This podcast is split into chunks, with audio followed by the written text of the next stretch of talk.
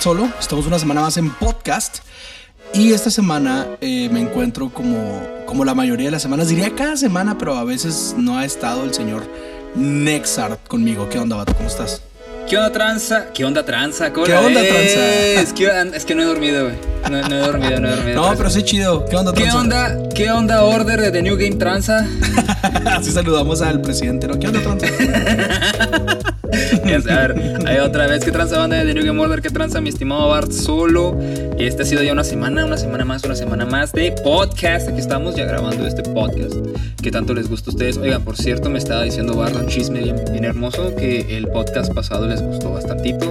Este, gracias. Tengo que este, confesar que cuando empecé a grabar dije, chale, me va a caer este hate por todos lados, pero pues me está diciendo mi compa que no fue así, que mucha gente dijo, sabes que tiene razón.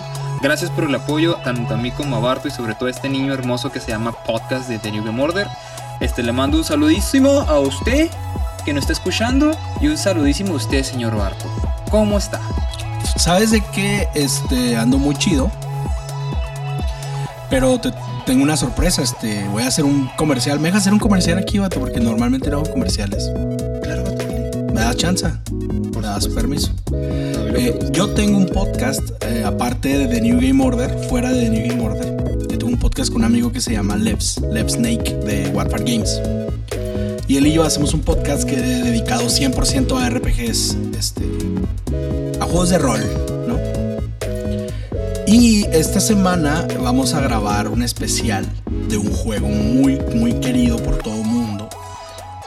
Y este y lo vamos a grabar y me gustaría que lo que estuvieran pendientes porque es un juego de esos juegos clásicos que a todo mundo nos encantan o nos encantaron en algún punto. Y creo que ya le tocaba un especial a Chrono Trigger. Entonces estamos grabando el especial de Chrono Trigger. Órale. Para que estén pendientes cuando lo subamos y nos apoyen. Nos llamamos Turn Based Podcast. Ahí lo pongo en la descripción en YouTube para que nos sigan, para que lo escuchen. Si te gustan los juegos de RPGs, creo que el lugar perfecto para que estén ahí pendientes. Deja, tu lugar deja tu lugar perfecto, las personas perfectas. No entiendo cómo le haces tú, no entiendo cómo le haces Live Snake para poder hablar tanto tiempo de un solo género de, de videojuego que ni siquiera es competitivo. Yo puedo hablar mucho de, de, Fighting Games, que es un género pues aburrido, pero como es muy competitivo, por ahí me puedo ir, ¿no? Pero el RPG son iguales.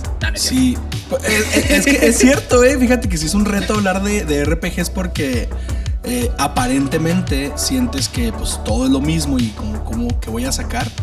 Y pues ya tenemos, si mal no recuerdo, tres meses haciéndolo y no se nos acaban los temas. Ni los temas ni los juegos. Es, es, divertido. Entonces, si te gustan los RPGs, llégale a Turn Base Podcast. Y este, pues creo que ya le tocaba el especial a Chrono Trigger. Y tres meses dices que tienen, ¿verdad? Más o menos, yo calculo tres meses. ¿eh? Sí se tardaron en sacar un especial de Chrono Trigger. Sí, sí. Es que le sacamos especial a Dragon Quest 11. Le sacamos especial a Final Fantasy 7. Uy, ajá. Y este, pues estamos cocinando este de Chrono Trigger. Y vienen más, vienen más especiales de jueguitos ahí chidos. Pero no solo hacemos especiales de juegos, también hablamos de temas este, en concreto. Pero total, te estoy platicando esto aparte del comercial porque pues tengo todo el fin de semana jugando Chrono Trigger. ¿En serio? pues, o sea, yo dije, lo quiero jugar, eh, lo quiero terminar para, para cuando grabe el especial traerlo fresco. Ah, sí, que no te agarren en curva con los temas, ¿no? Así como que, por ejemplo, mi estimado Barrio, ¿te acuerdas cuando se te, se te une la rana y tontamente, ah, caray, se me había olvidado que había un personaje rana? No, pues más, sí, más o menos eso y para tener el feel del juego más me gusta. Soy medio ñoño. Tú ya me conoces que siempre que voy a hacer algo hago mi tarea, ¿no? Así ya me lo sé por memoria, y yo lo voy a volver a jugar.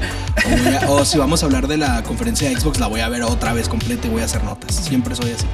Pero bueno, lo que te iba a contar eh, así rápidamente es que tengo todo el fin de semana jugando esa mugre y me sorprende, y lo voy a ligar esto con el tema de esta semana, me sorprende los juegos que hay juegos que siempre decimos envejecen feo, ¿no?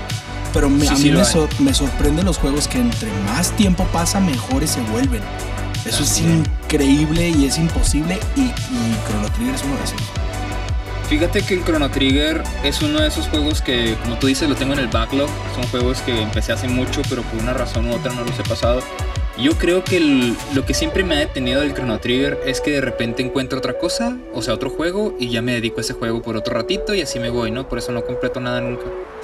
Este, y Chrono Trigger lo empecé a, lo empecé a, jugar de nuevo como hace que te gusta, hace unos seis meses más o menos. La versión de Steam, Sí, la versión de Steam. La versión de Steam. Este, me acuerdo que fue cuando te dije, ¿cómo me gustaría que saliera Chrono Trigger para Switch? ¿Te acuerdas? Sería hermoso Bato Chrono Trigger en Switch. No, sé si te acuerdas que te dije, ¿cómo me gustaría que pusieran Chrono Trigger en Switch? Eso fue cuando empecé a jugar el juego. De nuevo, el Chrono Trigger. Y tienes mucha razón en ese rollo. Sí, hay juegos que envejecen muy bien. Hay juegos que envejecen muy mal. Chrono Trigger es un muy buen ejemplo porque es un RPG que envejece muy bien.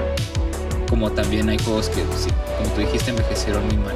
Y hablando de RPGs, hablando de RPGs, quiero decirte esto, para esto ya abriré con el tema de este podcast, que se acerca de los personajes favoritos de franquicias favoritas. De eso va a tratar este podcast. Fíjate que hace poco, voy a dar un poquito de backstory para que entiendan el porqué, ¿no? El porqué de... Porque hasta ahorita. Hace poco eh, me tomé unas, por así decir, vacaciones del Dragon Ball Fighters este, lo he estado jugando mucho últimamente en modo competitivo para poder subir de rango. Y quiero, quería ver hasta dónde podría llegar. Ya llegué a. Afortunadamente ya llegué a top 100 de PC. Y cuando lo logré dije yo, ok, es hora de darme un descanso de lo competitivo. Esto sí, jugar mucho es mucha presión. El estar compitiendo y compitiendo y compitiendo siempre con gente y tener la presión de que vas a perder y todo ese rollo si es muy cansado. Entonces dije, ok, ya llegué a top 100, vamos a tomarnos unas vacaciones. Y dije, necesito un juego, obviamente, que no me esté exigiendo tanto mentalmente. Un juego para pasar el rato, así a gusto. Y como soy bien contreras y me encanta hacer enojar a la gente, sobre todo a mis compas de The New Game Order, dije, el juego perfecto es Dragon Quest 11 es perfecto. ¿Por qué? Porque a los compas de The New Game Order les encanta tirarle shit a, Dragon, Quest. Sí, sí, sí, les encanta. Y me incluyo, a veces tirarle carrilla al Dragon Quest, ah, padre. Es, ya es parte, ya se hizo meme esa cosa. Sí, sí, sí, ya es un, ya es un, un tengo meme. El tirarle carrilla al Dragon Quest.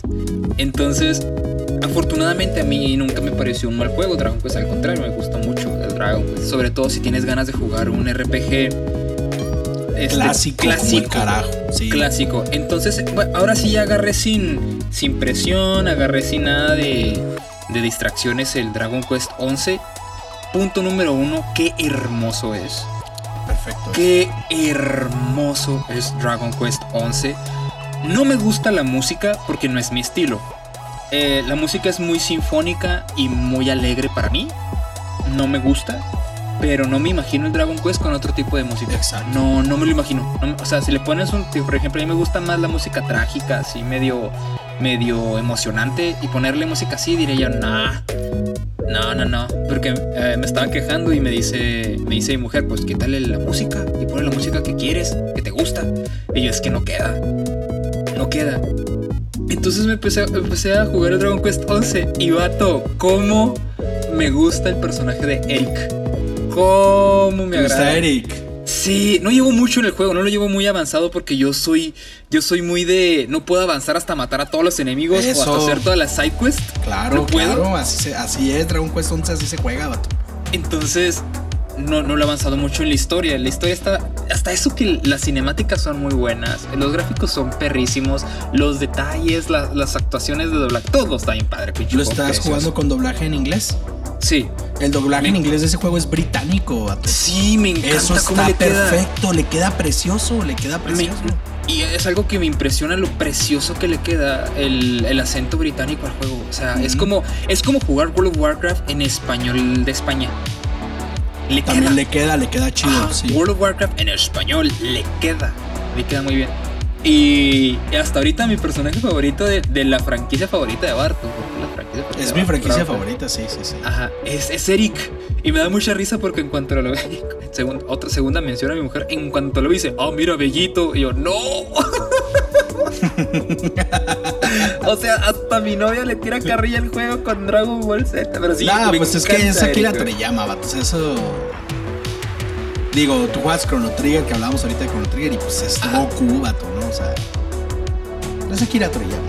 Sí, ya, pero eso sí, ¿eh? déjame decirte que los diseños de Dragon Quest son los diseños de Akira Toriyama menos Akira Toriyama que he visto. Mm. Chrono Trigger sí está muy Dragon Ball. A comparación de Dragon Quest, Chrono Trigger está bien Dragon Ball Z. Super Dragon Ball Z. Bueno, mira, de Dragon Quest 11, siendo honestos, o sea, ya fuera de, meme y de chiste y de broma, creo que los personajes más Dragon Ball son el Hero, el principal.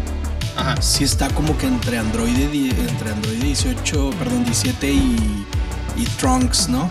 Por la espaldita y todo esto. Ajá. Y tal vez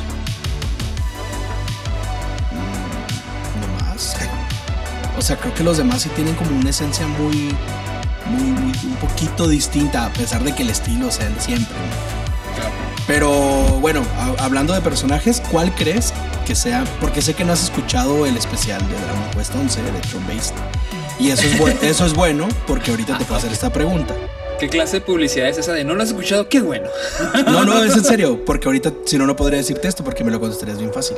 Ah, ok. En ese episodio dije, ¿cuál crees, Bato, de todos los personajes de Dragon Quest 11, ¿cuál crees que sea mi personaje favorito? No puedo contestarlo, vato, porque no los he visto todos. No he visto todos los personajes. ¿Qué personajes llevas ahorita? Mira, ahorita voy en la misión en la que estoy en el bosque, en un bosque donde está lloviendo mucho. Acabo de revelarle a. Es que haz cuenta que me acabo de escapar con Eric. Y es que Eric te dice, oye, hay que ir a buscar un orbe. Y vas y buscas el orbe y vas con Derek. Y Derek te dice, no, pues ahí, por ahí anda el orbe, ¿no? No digo detalles para no spoilear por si la gente. Qué buena historia del amigo de Eric. sí, está preciosa. Es buenísima esa parte. Es buenísima. Está preciosa esa historia. Neta, oh. raza, denle un cale al, Dragon Quest 11. Entonces, ahí voy. Voy apenas en donde voy en, el, en la quest de ir al bosque. Es un bosque donde está lloviendo mucho. Donde, apenas te topas como que con el enemigo que es un slime verde que es súper veloz. Me caga, güey. Ya, sé dónde estás. Ahí, ahí voy. Haz de cuenta el último, el, último personaje que salió fue Derek. Fue el personaje, el personaje más nuevo, Derek. Bueno, pues ya de deporte, cuando termines este, de jugar Dragon Quest 11, eh, platicamos de personajes, porque neta, solo te voy a decir que ese juego tiene al mejor personaje de toda la saga toda la de Toda, desde el primer Dragon Quest hasta el, toda. Ay, hijo de su madre. En serio. Y, y, y, en el episodio estábamos hablando de que es bien difícil uno como jugador ya de antaño, ya de, de 30 años para arriba, eh, que nos tocó jugar joyas clásicas de sagas tan grandes como estas, ¿no? O sea, cuando ves Final Fantasy XV, pues dices, no manches, yo lo jugué desde el 3, ¿no? Por decir algo. sí, claro. Eh, y en este caso Dragon Quest, este, vamos en el 11 y yo, mi primer Dragon Quest este, fue el 6. Ajá. Me explico, entonces pues ya he jugado muchos. Y ahorita pues he jugado todos. Entonces, decir el Dragon Quest nuevo tiene al mejor personaje de toda la saga me costó mucho, vato. Me costó mucho aceptarlo. Pero yo, ese, ese, ese juego tiene. Y qué bueno que hicimos, fíjate, perdón. Qué bueno que hicimos el episodio este. Primero. Porque no estaría mal luego hablar de villanos. Ándale. Y, claro que sí. Y ese juego tiene un villano que Dios, neta. Ay. Agarras para la gente fan, con todo respeto, de, una saga como una franquicia como Zelda. Pero agarras a Ganon y le dices con permiso, con ese villano. En serio. Hay, hay muchos, hay muchos villanos que sí se. Que sí se le colan en la fila a Ganondorf, ¿eh? Déjame te digo, hay muchos. Hay muchos villanos que sí hacen eso. Fíjate, para mí ahorita, digo para mí porque es el que ha salido en el juego, para mí el villano es este, el gobernador. Ese que se parece mucho a Android 20. Ese para eh. que veas si es el mismo, prácticamente es Android 20. Ajá. Entonces, para mí ese es el villano, porque es el que me va a mostrar la historia. A lo mejor y más adelante resulta que el malo en realidad era otro vato, otra morra, que ya es bastante acostumbrado en los RPGs, así como que hacer un plot twist de que, jaja, el malo no era el malo todo el tiempo, en realidad el malo era el conejo, que se dejó caer acá y hizo un pacto con quién sabe quién y ahora es el malo y tienes que matarlo al conejo, jaja, algo así. Sí, es un RPG. O sea, tiene que haber plot twist en algún punto de la historia. Y este, hablando de personajes que me encantan. Sí. No podemos hablar de personajes de franquicias favoritas, porque el tema es personajes favoritos de franquicias favoritas. Así es, así van a saber cuáles son los personajes que nos encantan. Y las franquicias que nos encantan. Así se pueden burlar de nosotros el doble. Exacto, exacto. Te voy a decir uno, vato. De- Ahorita estamos cada quien en nuestra casa, pero normalmente esto tú y yo, como somos de ñoños, lo haríamos tomándonos de la mano, así con la. en posición de vencida. Ya es que siempre nos agarramos la mano como si fueran vencidas, Ajá, así con el codo recargado en la mesa. sí, sí, Y sí. nos estaríamos agarrando de las manos, viéndonos a los ojos y te diría: Garrus de Mass Effect. Garrus de Mass Effect. Sabía que ibas a decir Garrus, Garrus de Mass, Effect. Personajazazazo. Señor Archangel. Eso, vato, me ganaste. Te iba a decir: la primera vez que jugué el 2 Ajá, y que te das un tiro con Archangel. Simón. y que sale Garrus. Y que resulta que Garrus es Archangel con el que te estás dando un tiro. Y me encanta porque llegas a una ciudad y te dicen Archangel eh, es un imbécil y nos tiene a todos aquí eh, asustados y no podemos con él. Entonces te piden paro y cuando llegas y, y, y Shepard al final dice, o sea, así como sabía, cuando sale Garrus y lo, lo ve y dice, no manches, es Garrus, y dice Shepard. Sabía que no había otro señor capaz de hacer este desastre si no eras tú. Porque eres Exacto. Garrus y eres una pistola. Mendigo Garrus y sus calibraciones infinitas. Ese meme estaba bien bueno, ¿verdad? Can you wait for a bit? I need to get, uh, I need to stitch some calibrations. Algo así, no me acuerdo Simón. mucho, pero vato. Fíjate que yo, yo jugué Mass Effect desde el 1. Ese fue el primer Mass que jugué, fue el 1. Este. Y también de volada me cayó. Dije yo, es que este nene me encanta. ¿Cómo se llama? Garrus. Me encantas, Garrus. Eres la piola, vato.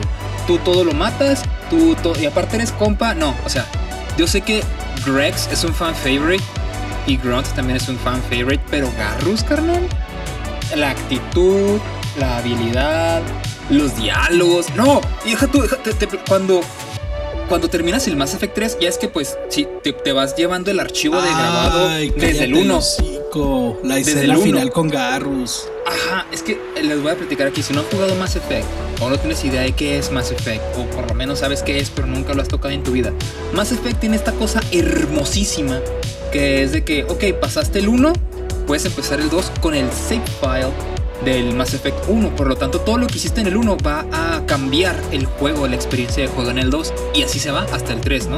Ok, vas a jugar el 3. Esto fue lo que pasó en el 2. Vamos a traer todos esos antecedentes. No, y desde el 1. arreglar este en el juego, ¿no? 3 hay una parte, para no hacer spoiler, pero hay una parte en el 3 donde algo que haces en el 1 tiene repercusión en el 3.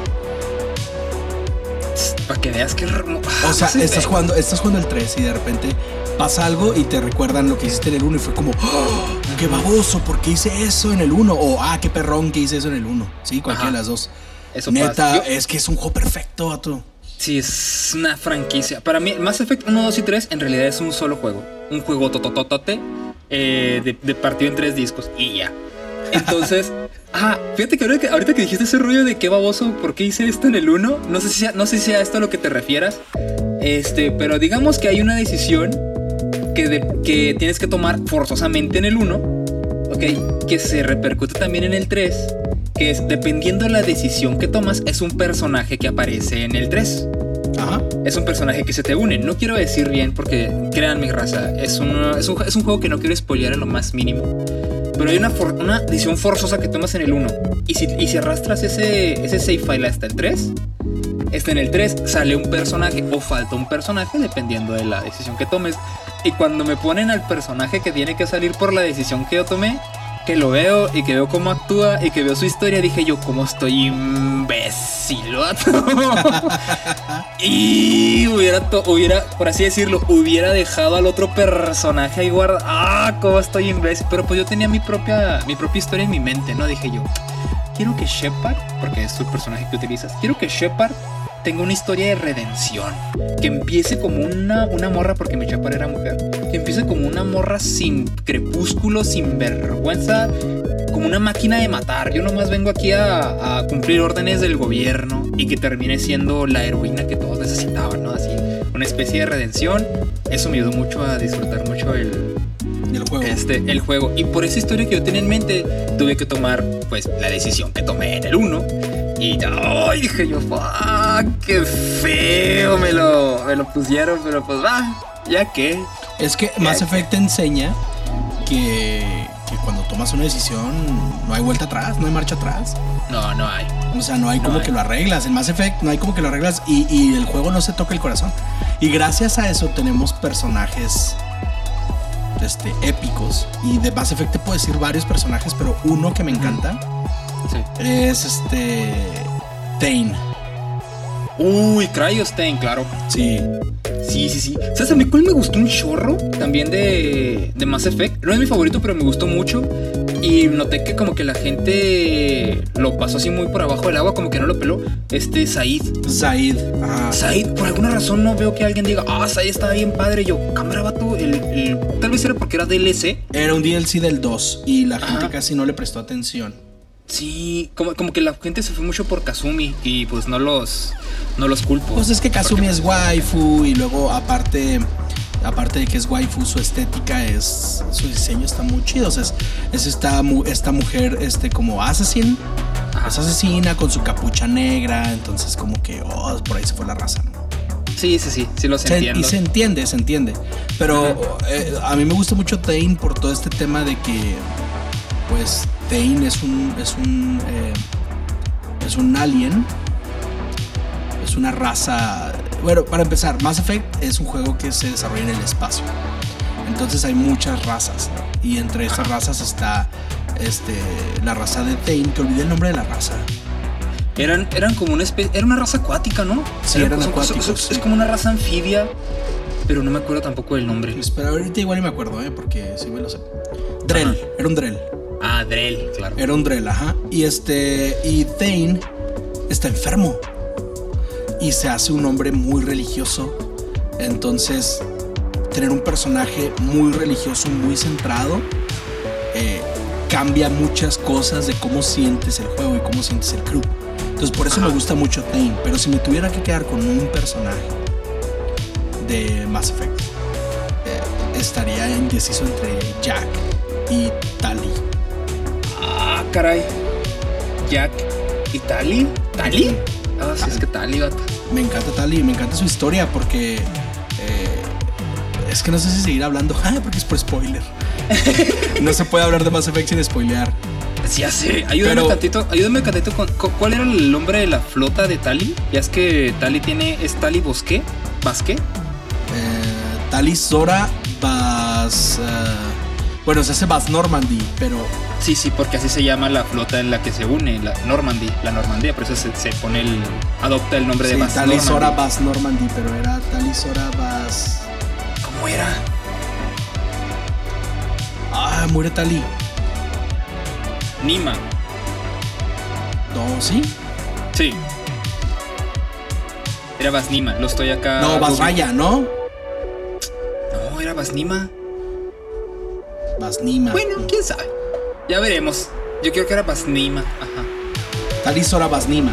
Ajá. Pero pues bueno. Tali fue también como que uno de mis personajes favoritos. Super waifu, por cierto. No, no, no, ya, ya, ya, ya lo tengo, ya lo tengo. ¿Ya lo sea, tienes? A ver. No, no, no, ¿Hola? o sea, ahí te va. Tali, eh, yo te dije Raya porque creo que se llama Tali Sorana Raya. Cuando, Mm. cuando la conoce Shepard eh, en el 1. Sí. Porque todavía no era Bass, porque recuerdo que en el 1 estaba haciendo su iniciación. Un ritual de iniciación. Sí, un ritual de iniciación que tenía que ver con peregrinaje de su flota, de su raza. Y se llamaba Talisora Narraya, Nar Raya, que era el Nar era el nombre que recibían antes de hacer el peregrinaje. Luego, Órale. cuando lo hace y regresa, ahora sí está Lisora Basnima, que es el que tú dices. O sea, en pocas palabras, los dos estábamos bien, pero estábamos imbéciles en tiempos distintos. Si es Basnima y era Narraya antes.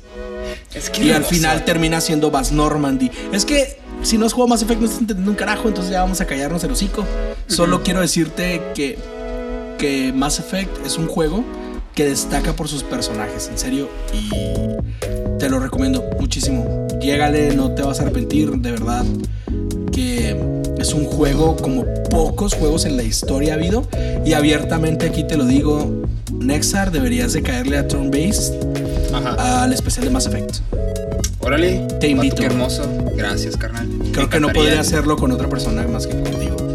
Me encantaría hablar por horas de Mass Effect, vato. Sí. Qué honor. Que por cierto, tú y yo nos conocimos por eso. O sea, tú y yo éramos dos desconocidos, nos valía gorro, nos vimos, fue como, ¿qué onda? Qué bueno que existes, qué bueno que tu mamá no te abortó. Pero en eso, en eso dices algo de Mass Effect. O sea, y los dos volteamos a ver y fue como, Fíjate que he estado Nos pensando. los ojitos. fíjate que ya me acordé cómo. cómo fue que nos conocimos. Este, fue porque eh, eh, en podcast pasados, este, mi, camarada el Barto, este, habla mucho de, de, un primo de él, que es el, el Gregorio, por así llamarle, el, el Gregory.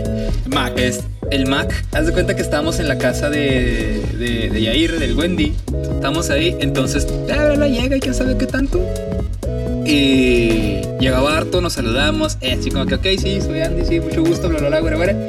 Este. Y hablamos y bla, estamos platicando acá bien chido. Y luego tú llegas y dices, vato, en Mass Effect 2 pasó esto y esto y esto otro. O sea, llegaste acá bien emocionado porque apenas lo estabas jugando. Y se le empezaste a contar a Wendy, oye, ¿ya viste que tal parte, tal cosa pasa en el Mass Effect 2 y quién sabe qué tanto? Y luego ahí fue donde te volteo y digo yo, ah, yo el 2 no he jugado, tengo el 1, pero el 2 todavía no. ¿A poco tal personaje sigue saliendo en el 2? Tiene eso, acá, salieron chispitas, vato, corazoncitos por todos lados. Y así fue. Es que estuvo bien hermoso porque yo llego con Wendy y le dije, no manches lo que pasó en Mass Effect 2, esto y esto. Y Wendy, mi primo, me contesta, no, eso no pasa. Y yo, sí, sí pasa. Me dice, claro que no, pues si en el 1 lo matas. Y yo, no, en el 1 lo salvas. Y él, ¿lo salvaste? Y yo, ¿lo mataste? y ahí es cuando nos dimos cuenta que las decisiones sí tenían una repercusión muy grande en el juego. Porque va, prácticamente te cambian la historia. O sea, él estaba viviendo otra historia por una babosada que hiciste en el primer juego. Y ahí fue cuando nos dimos cuenta, cuando salió el 2. Órale. O sea, ahí nos dimos cuenta, ya se hablaba de eso y tú leías del juego y decía, las decisiones tienen, este, importan, ¿no? Eh, porque era como te vendían el juego, pero no, no entendíamos o no sabíamos a qué grado, o sea, estábamos acostumbrados. Había juegos que ya habían intentado eso, pero no a ese nivel. No. Entonces, por eso Mass Effect tiene muy buenos personajes. Buenísimos. yo digo que cambiemos de juego porque aquí no podemos estar horas hablando de Mass Effect y Ya sé, no, no, queremos spoiler la raza un juegazazazazo como el Mass Effect. Fíjate que hablando de personajes favoritos, este, por mucho tiempo he tratado yo como que de encontrar cuál sería mi personaje favorito de este de de mi saga favorita de videojuegos que es Silent Hill. Y fíjate que yo siempre he sido una persona que casi no se fija en los, en los protagonistas o en los personajes heroicos. Yo, vato, yo sé que esto puede sonar medio raro, pero güey, creo que Pyramid Head es uno de los personajes más uff. Y con uff me refiero a el diseño, el backstory. El backstory está medio simple del personaje en sí, pero aporta mucho al, a la historia o al lore del juego de Silent Hill 2. Pero Pyramid Head, carnal. Uy, es como un Darth Vader zombie, Si te pones a pensar. Pues es que tiene, sabes de que tiene el el todo el ¿cómo se dice? el perfil de personaje que te gusta, ¿eh? si lo si lo analizamos.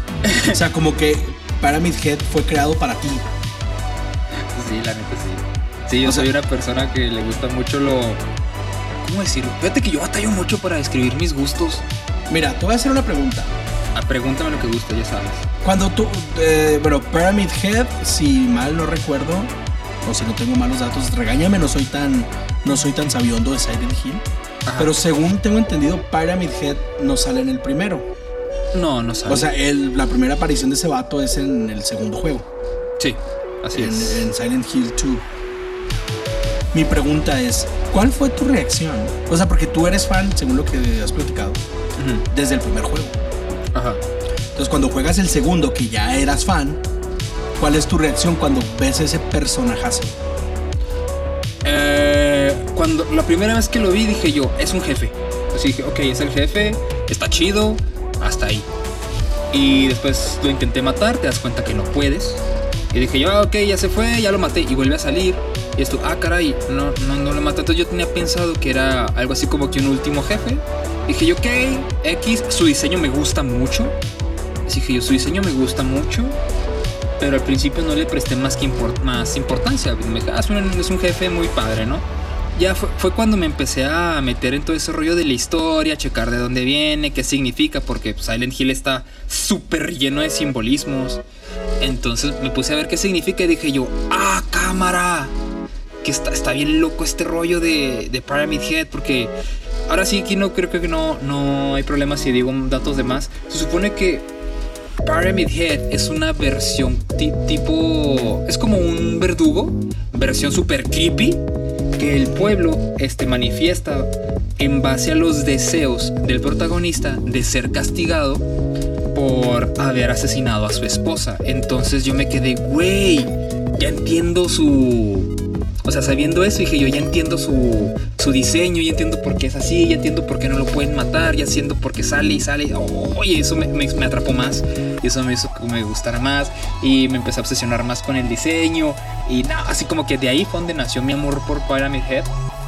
Y desgraciadamente me echó a perder ya para siempre porque ya cada vez que vi un enemigo digo, ah, no tiene un backstory tan perro como Pyramid Head. Ah, no tiene un diseño tan bien pensado en base a, su, a sus orígenes como Pyramid Head. Eh, o sea, me spoileó, me echó a perder. Así se dice, ¿no? Como cuando pruebas algo tan bueno que ya lo demás te deja de gustar. Eso me pasó con Pyramid Head.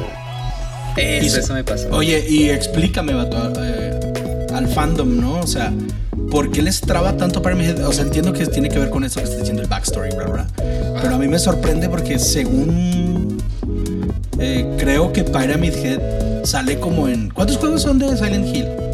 Ah, 8, 1, 2, 3, 4, 5, 6.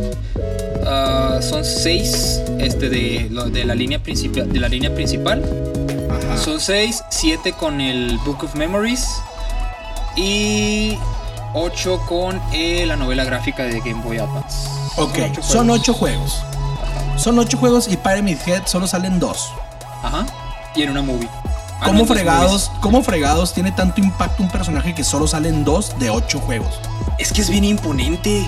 Por ejemplo, tú vamos, estamos hablando obviamente un género distinto, ¿no? Pero pues tú ves a Sigma en Mega Man X y pues sale una, una y otra vez, ¿no? O, o- o cero, te puede gustar cero. Ah, es que cero y cero sale pues prácticamente en todos, ¿no? Ujú. Entonces dices, ah, ese personaje me gusta, o sea, se gana el cariño de la gente. Pero Pyramid Head salen dos miserables juegos de ocho. Ujú. Y, vato, yo sé que es todo un boom en, para los fans. Incluso, voy a dar un dato curiosito medio inútil, pero en Super Bomberman R, que es el último juego que sacó Bomberman, que como sabemos la franquicia está ahora bajo los derechos bajo Konami, este, Konami saca Super Bomberman y saca este, en una actualización en ese juego de Bomberman donde salen personajes clásicos de sus franquicias, ¿no? Y por ahí hay personajes de Castlevania y bla, bla, bla. Qué bonito. y Silent Hill, sí, jugando Bomberman, imagínate, con, con los Richter y todo Qué este rollo. precioso. No lo sabía, ¿eh? Qué chido dato. Pero de Silent Hill solo hay un personaje y es Pyramid Head. O sea, eso dije yo, espera, o sea, quiere decir que si hay un personaje icónico de la franquicia es ese, que solo salen dos juegos. Así es. Qué Así rollo, es. ¿no? Pero es que se debe a muchos factores. Este, para empezar, no se había visto un personaje así, este, en un juego de ese tipo. Si me explico. Antes de. Pyramid Head, todos amábamos slash temíamos a Nemesis. Todos, así como que era el, era el personaje. Era el, villano favorito de la raza de juegos de horror. Ándale, era el icono del horror en videojuegos. Que incluso me, atrevo a decir que hasta ahora sigue siendo. Solamente no juegues el remake. y ya. ¿Por qué? el remake ¿La cagaron? Pues no la cagaron, simplemente no lo mejoraron. Lo dejaron igual. Entonces, antes de, antes de Nemesis no había un, icono del, del, horror en los videojuegos. Y luego sale, sale Pyramid Head. Y al, primer, al, principio lo ves y dices tú, ah, no le gana a Nemesis. Porque Nemesis es más grande, da más miedo, es más terrible y todo lo que quieras, ¿no? Es un zombie súper grande con lanzagranadas y bien mamado, nada le puede ganar a eso. Pero después te vas dando cuenta que Pyramid Head es totalmente otra cosa. O sea, Nemesis es un arma biológica hecha para perseguirte durante el juego. Pyramid Head es básicamente una bestia sacada del subconsciente del, protagonista este, para, para perturbarlo, no para matarlo. Está ahí para hacerlo sufrir, para castigarlo. Entonces dices tú, ok, son distintos. ¿Y qué es lo que ocurre aquí? Pues el fandom ya se, ya se divide, ya no están todos mezclados. Ok, a mí me gusta más Nemesis, se van con Nemesis. A mí me gusta más este Pyramid Head, se van con Pyramid Head. Entonces, ¿por qué es tan icónico? Porque es de los enemigos que han salido antes de Pyramid Head o durante toda la saga, ninguno ha sido tan imponente, ninguno ha creado este shock. Por eso es tan, tan, tan, tan icónico por eso la gente dice, oh, Pyramid Head es el más perrote de todos, porque desgraciadamente la franquicia ya no pudo sacar un personaje o un villano más, más este, imponente que Pyramid Head, ya sea con diseño o con backstory. Y si intentaban sacar algo, porque lo intentaron varias veces, era como ah, es una copia de Pyramid Head, se notaba, o sea, eso fue lo que pasó. Nos dieron una especie de Nemesis, que era el icono de aquel entonces, pero más adecuado a los gustos de la gente que le gustaba ese rollo. O sea, por eso, ¡pum! Por eso un boomzote el, el Pyramid Head. Y a mí en lo personalmente me encanta tanto que, por cierto, gente, déjenme les digo, mi primer tatuaje fue es, un, Pyramid, es un Pyramid Head que me puse en la espalda y que aquí mi estimado y amado señor Barzolo se encargó de darle un manazo con una ah, fuerza. Te dio un trancazo bien asqueroso, ¿verdad? Y déjame platico esta, déjame platico esta. Yo en vacaciones, yo, estamos aquí grabando esto en Chihuahua, capital. Yo en vacaciones me voy a mi pueblo, este, a pasarla con la familia. Estas vacaciones no fui por debido a que pues, si salgo me muero porque virus mortal. Entonces tengo un compa que ahorita afortunadamente le está yendo increíblemente bien en el negocio de, del tatuaje. Eh, y mi compa fue el que me hizo el tatuaje de Pyramid Head. Me lo hace, al día siguiente me regreso aquí a Chihuahua y lo primero que hago, déjame voy y visito a mis amigos. Llego, me ve este señor con su barba hermosa y sus lentes y su cachucha y me dice, Shepardo, porque antes así me decían, antes, porque ah. teníamos el, hablando de, de Mass Effect, tenemos todo ese trip y él me decía el Shepardo. Chepardo, ¿cómo estás? Me agarra, me abraza con su manota, bata, así, y me da un. Mm, en la espalda, atinándole, güey, al tatuaje y así de. Creo que me voy a desmayar, agárrame, Dios. Perdón. Ay, voy. No, no, no, no. Gracias por no batear. Me sorprende, es que me sorprende que le hayas atinado, güey. Es que, todo sorry. O sea, no puedo decir nada, no puedo decir nada. Pero le super atinaste al tatuaje así con tu manita preciosa que así con... No sé, fue Cristo, vato, regañándome por haber profanado mi cuerpo. Así, Venga, zarro. Oye, vato, perdón. Oye, tengo que decir, tengo que decir algo de, de personajes. A ver, dime. Y quiero, quiero mencionar uno que se nos puede por ahí escapar. Y no me gustaría que se nos escapara. Porque este personaje, vato, es un personaje. Eh, hablar de Mass Effect, hablar de Silent Hill, de los personajes, pues es muy fácil, porque en una era, una época ya un poco más moderna, era más fácil desarrollar un buen personaje por todas las capacidades que tenía eh, la tecnología que había para crear videojuegos y hacer escenas y los cutscenes y todo, lo que te permite construir un buen personaje. Pero quiero mencionar un personaje, vato, que se ganó el cariño de la gente en tiempos cuando no era tan fácil construir un personaje. Y estoy hablando de Pac-Man. ¿Pac-Man es uno de tus personajes favoritos? Pac-Man se ganó el cariño de la gente, incluyendo el mío. Sí. Cuando lo único que hacía era abrir y cerrar la boca. Pero Namco se encargó de que lograra tener empatía con el público, que lograra sentir, o sea, imagínate, estoy hablando de tiempos donde los juegos eran súper simples y donde no podías construir un personaje. Ah. Que ya luego intentaron darle una, darle más, este, una personalidad con los juegos de Pac-Man Adventures y todo esto, que eran jueguitos de aventura de Pac-Man que la verdad nunca pegaron eh, y confieso que sí me gustan. Pero, ¿cómo lograbas construir, cómo lograbas que un personaje tuviera empatía cuando solo hacía abrir y cerrar la boca y comer puntitos? ¿Cómo lograron eso los de Namco? A mí me sorprende. Pues no sé, honestamente no sé, porque pues, eh, siendo sinceros, a mí Pac-Man la verdad nunca me llamó la atención. Tú empezaste O sea- a jugar. Es que mira, yo tengo una ventaja y, y esto lo platicaba con Blinker también en su stream. Ajá. Una mención honorífica al Blinker de cultura. Este. Yo soy el hermano menor. ¿Sí? Y soy el hermano menor y tenía un hermano que le gustaban de cierta forma los videojuegos. Entonces cuando yo nazco y cuando yo crezco en mi casa, pues yo crezco en una casa donde ya hay videojuegos. Gracias a mi hermano mayor que me lleva seis años, casi siete Ah, años. caray, ¿en serio? En serio. Ah, su mouse. Entonces, una persona, cuando yo nazco, este, mi hermano tiene seis años, entonces para cuando yo tengo tres, él ya tiene nueve, él ya juega videojuegos y él tenía Atari 2600 y tenía un Apollo y tenía cosas muy chidas, muy raras, ¿no? Coleco, Ajá. un Coleco Vision también, cosas así. Uh, yo Entonces- tenía un ColecoVision. Entonces, vato, jugar con eso cuando eres un niño y pues ver que tu hermano agarraba y metía Pac-Man en Atari 2600 y era de sus juegos favoritos, pues obviamente terminas amando a Pac-Man, ¿no? Claro. De tanto verlo, de tanto. Y yo jugaba, ¿no? Y mi hermano me enseñaba trucos. Mira, párate en esta esquina y lo. Ya sabes, ¿no? Ajá. Entonces, vato, como que crecí con este mm, cariño por el personaje. Al grado que ya luego cuando conozco a Mario, a, a Mario en Su- Super Mario Bros., no logro tener este bond con él como el que tuve con Pac-Man. En serio. En serio. O sea, y ya, ya de grande ya empiezo a tener un bond con, con las franquicias de Nintendo. Ajá. Pues porque Nintendo reinó y Fatalis fue al carajo. Pues Pero, sí. claro, ajá.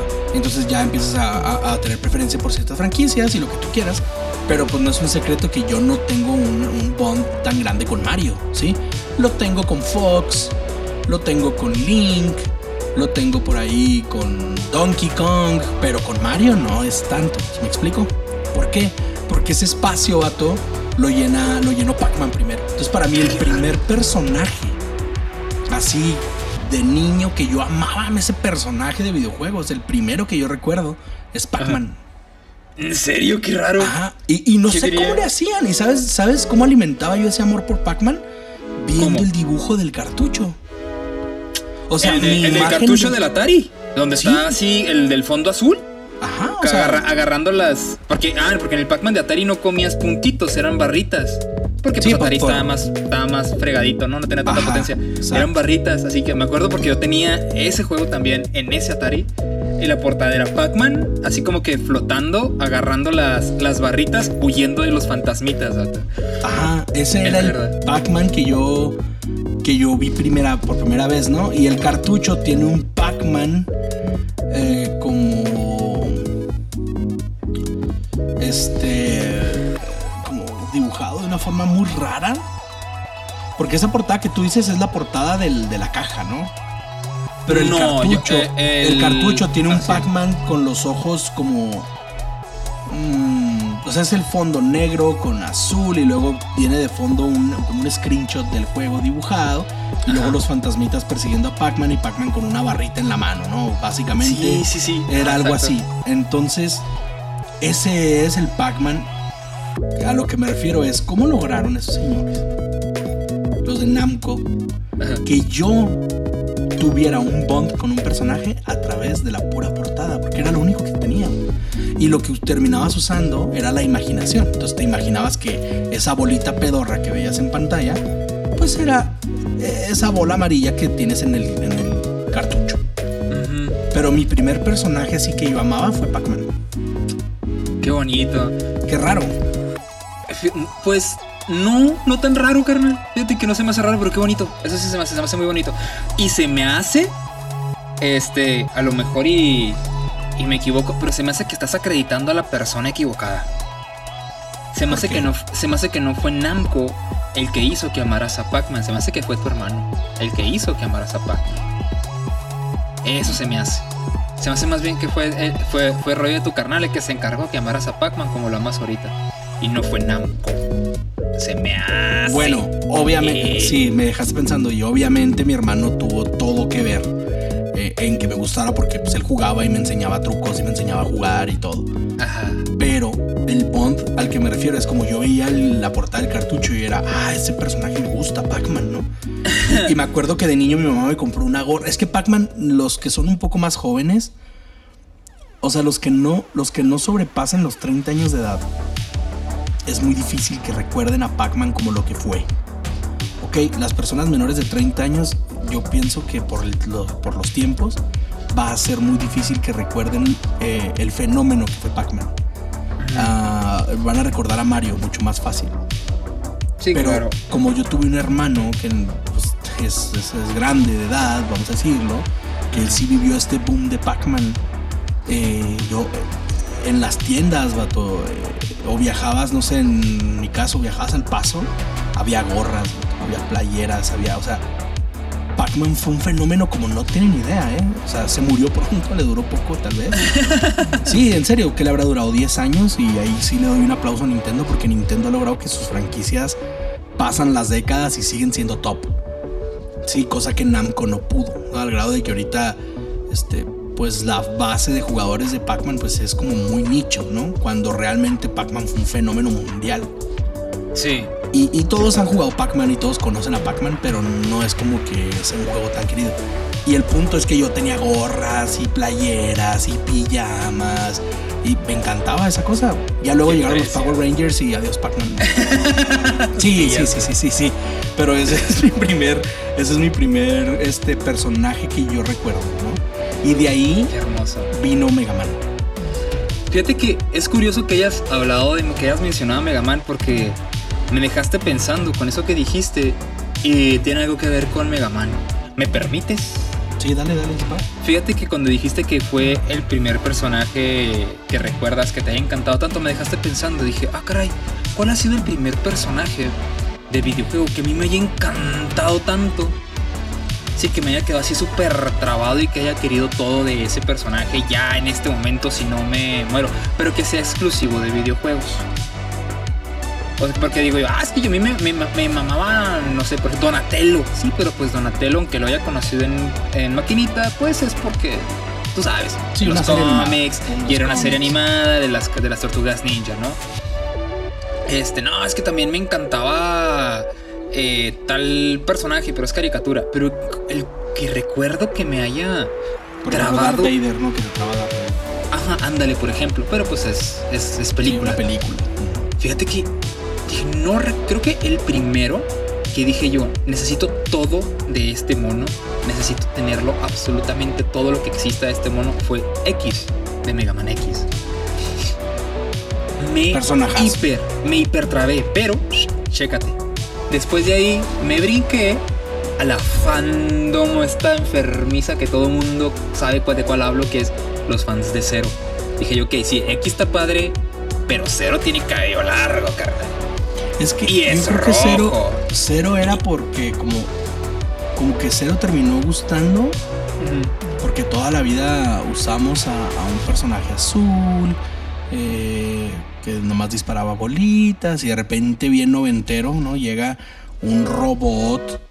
O, este rojo con cabello largo y una espada y es como, wow, esto es súper cool, ¿no? Es como cuando llegó Buzz Lightyear a la, a la casa de Andy. En la casa de Andy, exacto. Ajá, entonces dijiste, Woody, vete al carajo y pobre Mega Man arrumbado. ya sé, pero aún así, fíjate, creo que mi personaje favorito de todas las franquicias de Mega Man, y también como tú dijiste hace rato, me costó trabajo aceptarlo, eh, no es X, no es Zero, es Forte, güey. No hay personaje en todas las franquicias de Mega Man, X, Battle Network, el Legends, whatever, el que quieras, no hay personaje de la franquicia Mega Man que me haya gustado tanto y que me, o que me guste más que Bass o Forte, como tú le quieras llamar. Y el amor viene por, obviamente, Mega Man Battle Network. Battle Network. Ajá. Fíjate que siempre he tenido esta pasión debido a mi. ¿te gusta Forte de Battle Network? Sí. Ese es el For- Forte que, que- te, que te gusta. Ajá. Y, Y- por ende, pues te terminó gustando el otro, pero el que te gusta es el de Battle Network. Todo empezó con él. Mm. Todo empezó con él. Fíjate que. Es que de- de- personajazo. Ajá, es que fue en base a mi, a mi background.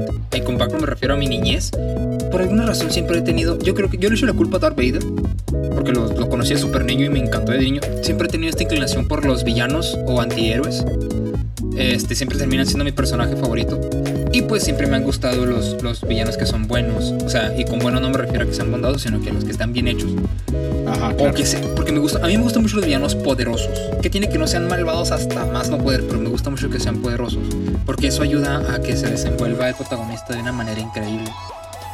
Y Forte en los Battle Network siempre ha sido como que el villano. Siempre ha sido el, ok, si ya pasaste el juego, ya salvaste el mundo, pero no le has ganado a Forte. Así. Pero, como pero, que- eh, Forte es más un antihéroe. Sí, sí lo es. Es un, es un antihéroe. Que fue villano, después se hizo antihéroe porque todos sabemos que Mega Man hace a todos buenos. Es como Goku. Sí, Mega Man es una, es una bomba de bondad. Ajá. Pero fuerte, vato. Mi. Uf. Creo que es mi personaje favorito de todos los Mega Man que existen. ¿Cuál crees que es el mío? Tiene que ser Proto Man, vato. Es Protoman. ¿Por qué Por tiene? supuesto. ¿Por qué tiene? O sea, ¿qué, qué tiene ese señor? A ver, ¿Qué dices déjame. de- ah, caray. Es que no sé, es que eres bien, eres bien cambiante en ese rollo. Pero. Ah, no sé, no sé, no sé por qué sea. Sé que tu personaje favorito es Protoman porque está bien barto. O sea, lo ves y dices, este vato. Si no sí, le, pero si no le gusta esa, el esa rol, era mi pregunta. Era que define bien Barto. O sea, ¿por qué? ¿Por qué Protoman? Me sacó de onda que lo contestaste bien pelada, así Protoman. por- porque mira, Tiene que ser Protoman. Sería. Hubiera dicho que es rol. Sí, pero dije, pero dije, no, va- Protoman es más barto. Tiene la bufandita que se ve cool. Este. Es. Tiene los lentes, así se ve cool el o, sea, es de día y trae lentes, es de noche, perdón, y trae lentes Y trae LED con, su un escudito. y un escudo. Y lo tiene, Dios. tiene esa actitud de, oh sí, claro, todos me la pelan y todas las chicas quieren conmigo. Este, así es galanazo, es creído. Y luego, pues no es malo, es, es- es- simplemente es un vato bien creído, es bien Bakugo. Es un vato bien Bakugo. No manches, mugre, neta. De hecho, mi jefita, este, mi jefa tiene un talento brutal para tejer. Y este, esa señora me tejió mi casco de Protoman. Neta, Sí, un casco de Protoman tejido. por tu mamá. Sí. Vato, mi- qué, qué padre. Ya quisiera que me Hacía cosas de frío, videojuegos. hacía frío y preste el casco de tejido. Qué ridículo, qué ñoñazo, porque soy gordo. Un Oye. gordo no puede usar y verse bien. ya, ya, imagínate, ya te imagino, vato. Tiempo de frío con tu chamarra, con tu gorra de Protomar, entrando al Oxxo. Qué asqueroso soy. Pero bueno, de Mega Man, Protoman, vato, es mi, es mi, mi personaje favorito. ¿Pero por qué? Me fascina. Explícame por qué te gusta Protoman. O sea, me que- gusta, me gusta mucho Protoman, así como en- cuando vi Medabots por primera vez sale Rokusho y dije, es Protoman. no es Y me encanta Rokucho, vato. No, o sea, se- entiendo que te encante Rokucho, pero no se parece nada a Protoman. Son muy parecidos, vato. Son ¿En muy parecidos. a ver, aparte de que los vatos llegan y se van sin avisar, ¿en qué se parecen? En que son la primera creación. Ah, no es cierto. ¿A poco Protoman fue primero que Mega Man? Sí, por eso se llama Protoman. No, Es el eso no lo sabía. Es el prototipo y por eso se le falló porque tiene conciencia propia y se fue. Cámara, sí es cierto. No lo sabía. Acabas de abrirme los ojos, no tenía idea de eso. Bueno, Entonces, cuando me doy cuenta de eso, es como, eh, ok, bueno, te voy a ser sincero, ya con el tiempo, de si de niño te gusta un personaje y con el tiempo lo empiezas a desmenuzar y a entender. Pero siendo honestos, vámonos a Back to Basics, el back, Ajá. porque desde niño es esto, o sea, esto no es nuevo. Yo era un bebé de 5 años y yo amaba Protoman. Y tú decís, ¿por qué? Porque es el Mega Man rojo, vato. Así El sencillo. Mega Man rojo. Entonces, estás jugando Mega Man, tienes ya jugando Mega Man varios, varios años. Eh, porque eso sí, desde niño pues, jugaba mucho Mega Man y salió un Mega Man o cualquier cosa de Mega Man y mi papá me lo compraba. ¿no? Entonces tuve todos los Mega Man. Qué chido. Y, y entonces eh, sí, amo a mis papás, la verdad, y a mi abuela. Me, me- me voy dando cuenta que tus papás eran todo lo contrario a, a los míos. Tus papás te conseguían juegos, los míos me los escondían. No, mi jefa, eh, tengo historias bonitas de mi jefa. eh, sobre chido. todo mi mamá. eh, Mi papá como que pues era mi papá y me compraba cosas y jugaba conmigo, pero mi mamá era la que le fregaba el alma a mi papá hasta que me compraba lo que yo le había dicho a mi jefa, ¿no? Sí. Pero bueno, ya luego hablemos de historias de la infancia y de experiencias bonitas. Pero lo que sí te voy a decir, vato, es que eh, llegan un día con un cartucho de Mega Man, lo pongo y veo a Proto Man por primera vez. Eh, eh, piensa, tienes todo el rato jugando con un, con un robotcito azul que dispara y de repente ves que hay un robot rojo con bufanda, lentes oscuros y un escudo. ¿Cómo es que no te va a gustar eso? Como que, como que lo primero que piensas es quiero jugar con ese mono. Exacto. ¿cómo le hago? Entonces cuando, sale, cuando salen los Mega Man 9 y 10 que los puedes usar, ya, vato. Oye, sí es cierto, el Mega Man 9 y 10 son los primeros juegos en los que puedes usar a Proto Man, ¿verdad? No te dejan Y- usarlo antes. Y qué hermosura. Oye, qué zarros los de Capcom que no te dejaron ju- Te dejaron jugar antes con Bass o con Forte Y con cero. y con Zero que con Proto Man vatos asquerosos, que, que gachos. En, Sí, la en- neta, en- sí. en el 7 te pues conseguías el escudo de Proto Man, pero pues no era lo mismo. Qué bonito, por cierto. Mega Man 7 es ese juego que todo mundo odia o, le, o dice que es horrible. Y a mí me fascina. Incluso te voy a decir que Mega Man 7 me gusta mucho por encima de, de- de algunos juegos de, de la saga X. eh. Sea, Mega, eh. Mega, Mega Man. Vato, ¿por qué fregados tenemos que hablar de Mega Man? Ya hemos dicho que en este podcast está prohibido. Estamos hablando de personajes y terminamos hablando de Mega Man. Yo, yo lo he dicho en los streams también, he dicho que raza no me hagan hablar de Mega Man. Ah, dije- les dije, hay, hay temas que no se pueden tocar no porque estén prohibidos, sino porque son temas que empezamos y no nos callamos. En lo personal son dos temas. No me puede hacer hablar de Mega Man o de Sonata Ártica, porque no me callo. No me voy a callar. No ajá. me callo nunca, ajá.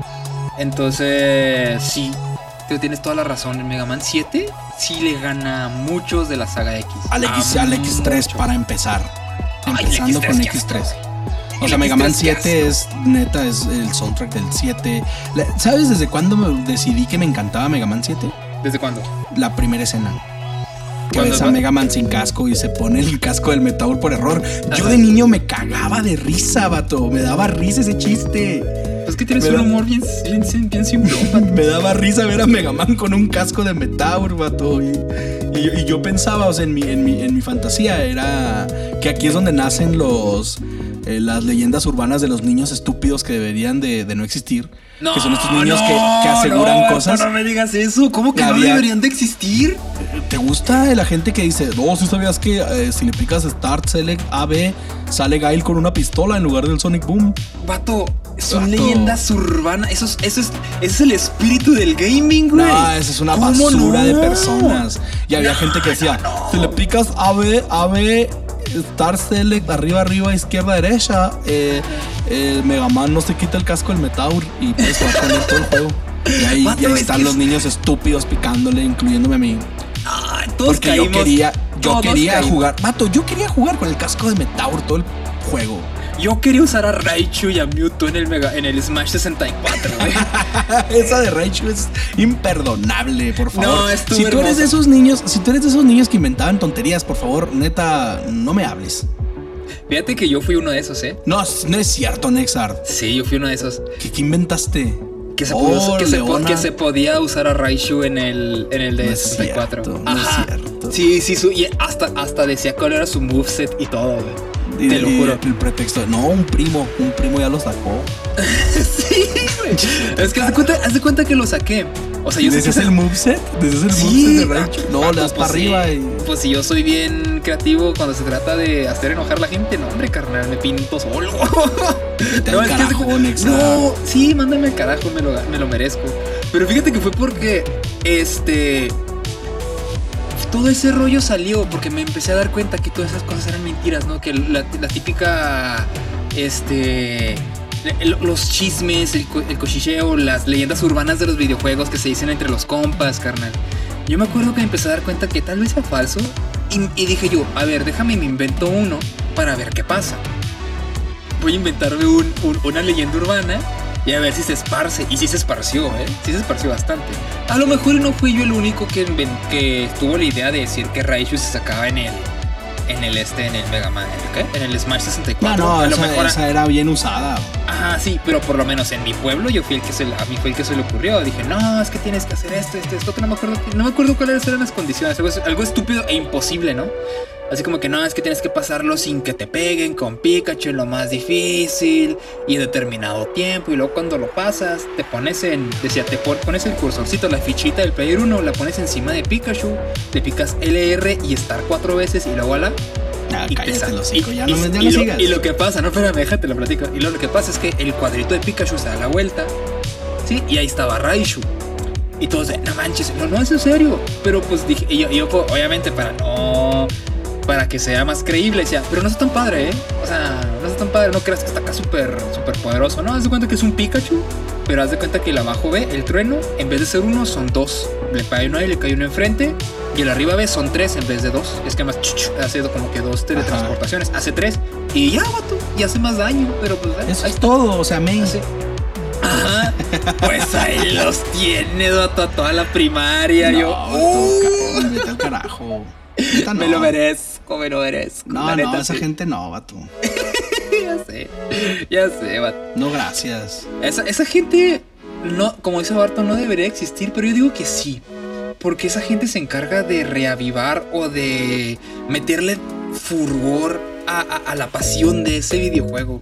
Cuando te decían que podías sacar a cero en el Mega Man X1, a todo. Eso, eso te hizo apreciar más que pudieras usarlo en el X3 el hecho de que, de que tuvieras la, euforia o la obsesión de poder sacar a cero porque a Miguel de Quinto A se le ocurrió decirte que sí se podía y ahí está, sí está, sí está, sí no puedes hacerlo. Cuando te dan por fin la oportunidad de usarlo, se siente una satisfacción y una felicidad que, uff, uff, es indescriptible. Por lo menos a mí me pasó eso. Si a ti te pasó, mi estimado que nos está escuchando, me encantaría que en los comentarios pusieras cuál es la, la leyenda urbana de videojuego que escuchaste o que tú dijiste me ¿Sí? das asco, Nexar. Ajá. Estoy enojado. Nah, no te enojes, carnal. Son tiempos aquellos. Mira, son tiempos que ya no van a volver jamás porque internet. Sí, porque YouTube, ¿no? Es una, es una etapa que ya murió, no se va a repetir, solo fue una vez en la historia. Agradezco al señor Arceus de que me ha dejado vivir esa, esa temporada donde, donde la raza decía chismes y tú lo intentabas para ver si es cierto. Porque sí me divertí mucho y como te digo me enseñó a apreciar la accesibilidad de dichos personajes cuando las empresas por fin nos, las, nos la dieron. Entonces tú, mi estimado, para mí a Barto no le digas porque Barto se va a enojar. A mí sí dime. Dime cuáles son las leyendas urbanas que escuchabas de tus videojuegos favoritos o algo así. Por favor, te lo pedo. Yo recuerdo esa de Gail que, que decían que sacaba una pistola. ya sé, la pistola está bien. Esa estaba bien estúpido, vato. O sea, porque va a sacar una pistola. o sea. ¿Por qué Capcom iba a perder tiempo en programar a Gail sacando una pistola cuando ya hacía el Sonic Boom? O sea, algo bien cool. O sea, es como. No. No, no, no, no, saca la pistola el Gail. Gail con pistola. Oye, hablando de Street Fighter, ¿cuál es tu personaje favorito? Sé que, sé que Street Fighter es una de tus franquicias favoritas. Lo sé. ¿Cuál es tu personaje favorito de Street Fighter? Gail con ah, pistola. Ok. Eh, no voy a hablar de personajes que me gusta usar para ganar. No, no, no, no. Estamos hablando de favoritos sin importar nada. Si, si, es tu personaje favorito porque está bien roto y con él ganas, va. Si es tu personaje favorito nomás porque tiene pestañas, por lo que sea, ¿cuál es tu personaje favorito? No importa. Te, voy, a decir, te voy a decir tres personajes. ¿Me venga, dejas? Venga, vato, venga. El primer personaje que me encanta, y va, la, la razón tal vez te parezca absurda, pero me encanta Kami por su rola. O sea, me encantaba jugar con Kami en el stage de Kami.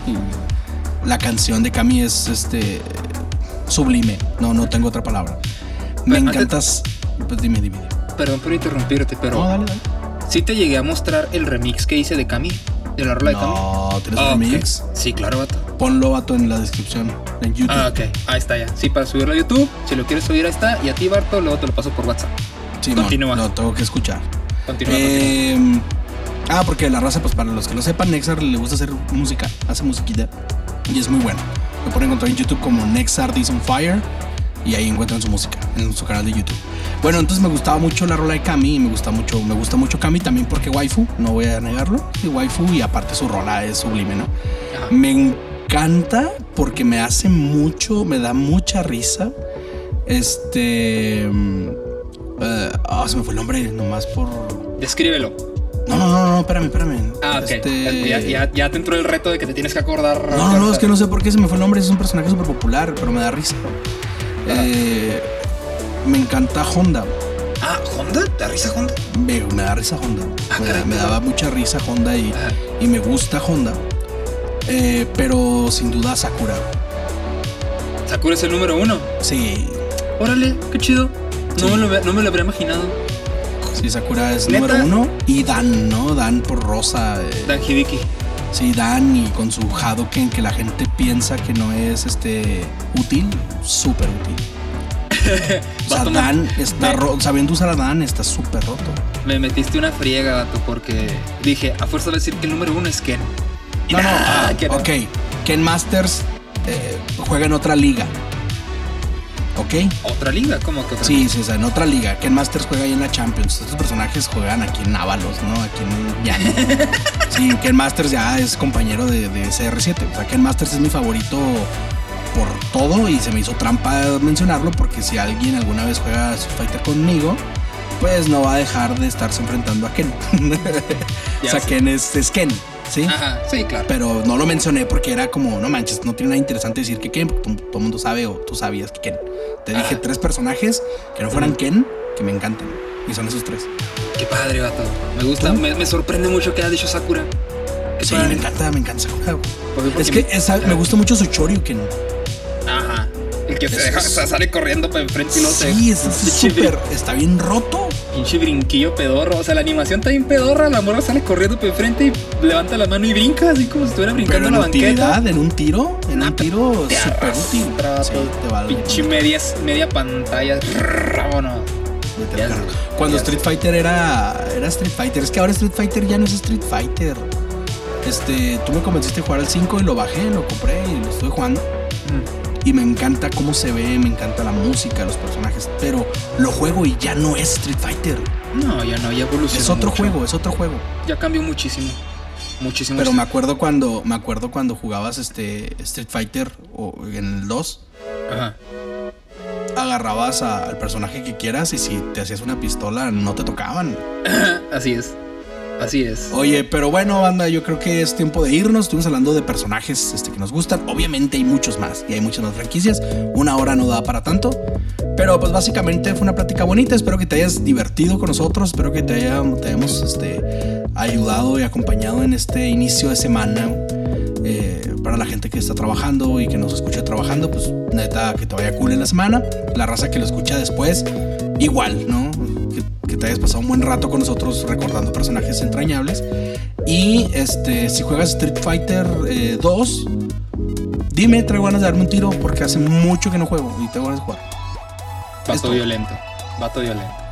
Pues bueno. ¿Sabes con quién me doy tiros chidos? Con Matatán. Sí, me no platicado. sí. Creo que Matatán es el que usa blanca, ¿no? Ay, tiene un blanca. eh, Imagínate, espérate, para que te, ve- te- te veas el tipo de tiros. Él, Blanca y yo, Ken, son counters, vato. Ya sé, qué asco. Entonces nos dan, pues, son unos tiros así hermosos que yo creo que si alguien más los ve, va a decir que aburrido, ¿no? Ajá. Porque Blanca nomás va a estar haciendo su electrocutamiento esperando que yo haga un Choryuken y yo voy a estar haciendo un Choryuken antes de que él haga su electrocutamiento. Entonces está aburridísimo. Pero uno que está jugando sí, se, sí está chido, ¿sabes? Ya sé, ya sé. O sea, tal vez sea, sea un poco entretenido de ver, pero está muy perro. Oye, ¿algo que decir antes de irnos? Claro que sí, a la gente que nos está escuchando hasta ahorita, este, quiero decirles que no olviden seguirnos en todos lados. Somos de The New Game Order. Nos encuentras en YouTube como The New Game Order. Nos encuentras en Facebook. Sobre todo síguenos en Facebook porque en Facebook es donde hacemos las transmisiones en vivo. Este, estamos en Twitter como The New Game Order. Estamos en Spotify también como The New Game Order. Eh, estamos en todos lados como The New Game Order, menos en Twitch. En Twitch estamos como New Game Order, porque unos babosos se nos adelantaron con el nombre. Siempre les voy a decir así hasta que nos, de- nos den chance de tener el nombre de New Game Order a nosotros. Este, muchas gracias, muchas gracias por escucharnos hasta ahorita. Fíjate que estarte con nosotros una hora, 10 minutos, carnal. Wow, muchas gracias. A mí, a mí ponme en los comentarios cuál es la, la leyenda urbana de videojuegos que más gorda te caía, o la que más te gustó, o la que más recuerdas. O tu personaje favorito también, que lo Ajá, y para que Barto no se enoje, este, ponnos también en los comentarios uno de tus personajes favoritos de una de tus franquicias favoritas, mi estimado. Muchas gracias por escucharnos, Barto. Esto fue The New Game Order. Ayú. Bye.